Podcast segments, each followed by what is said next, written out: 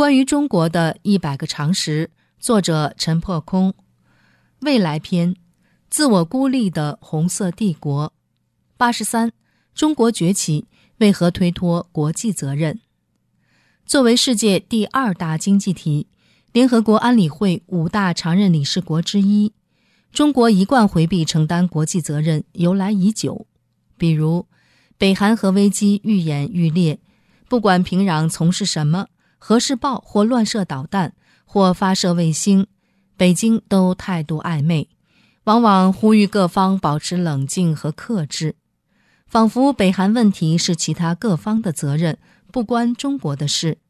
尽管中国才是北韩问题的最大责任方，而中朝边境贸易如常，联合国有关禁运的决议被中国对北韩源源不断的经济援助所抵消。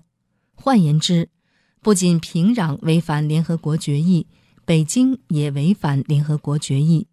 前者公然无视，后者阳奉阴违。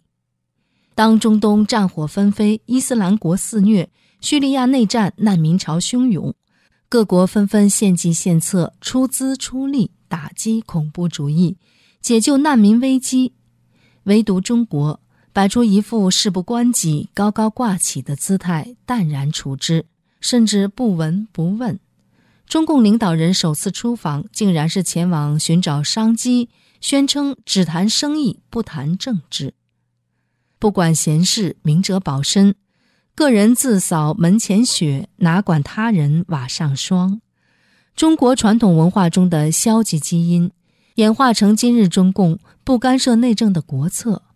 而“恭喜发财”“闷声发大财”这类中国俗语，又演变成今日中共金钱至上的功利主义和只重实惠的实用主义，偷奸耍滑、投机取巧、见利忘义、见钱眼开，这类民族劣根性被今日中共发挥到国家层面的极致。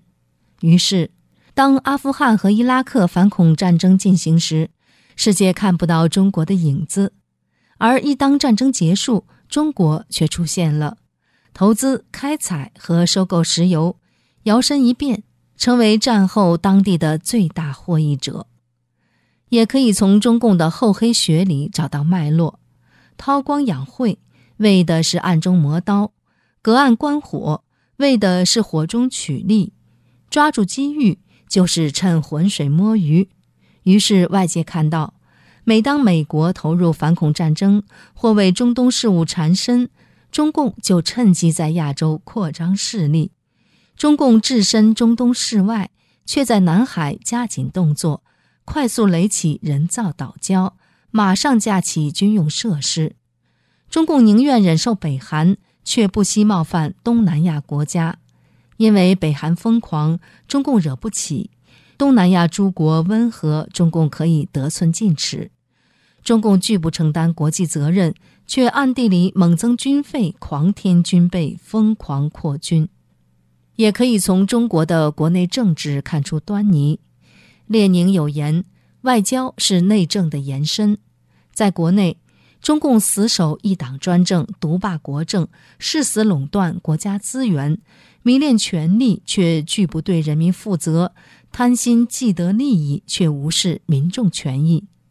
西方国家总是呼吁中共领导人像一个成年人那样行事，总是呼吁中国成为一个负责任的大国。对此，中共置若罔闻。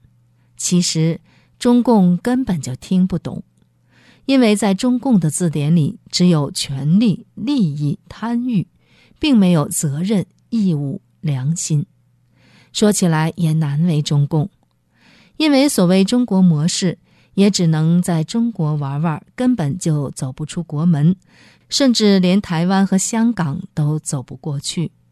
一党专政，在国内威风八面，但一出境就无效，见光死。于是中共能做的就是两手武力威胁和金钱收买。中共自恃财大气粗奉行金元外交采用银弹攻势一路走一路撒钱被中国网民定义为大撒币自以为国内关系可以用钱来摆平国际关系也可以用钱来摆平。还是那句话穷的只剩下钱。这就是中共的全部家当和唯一价值。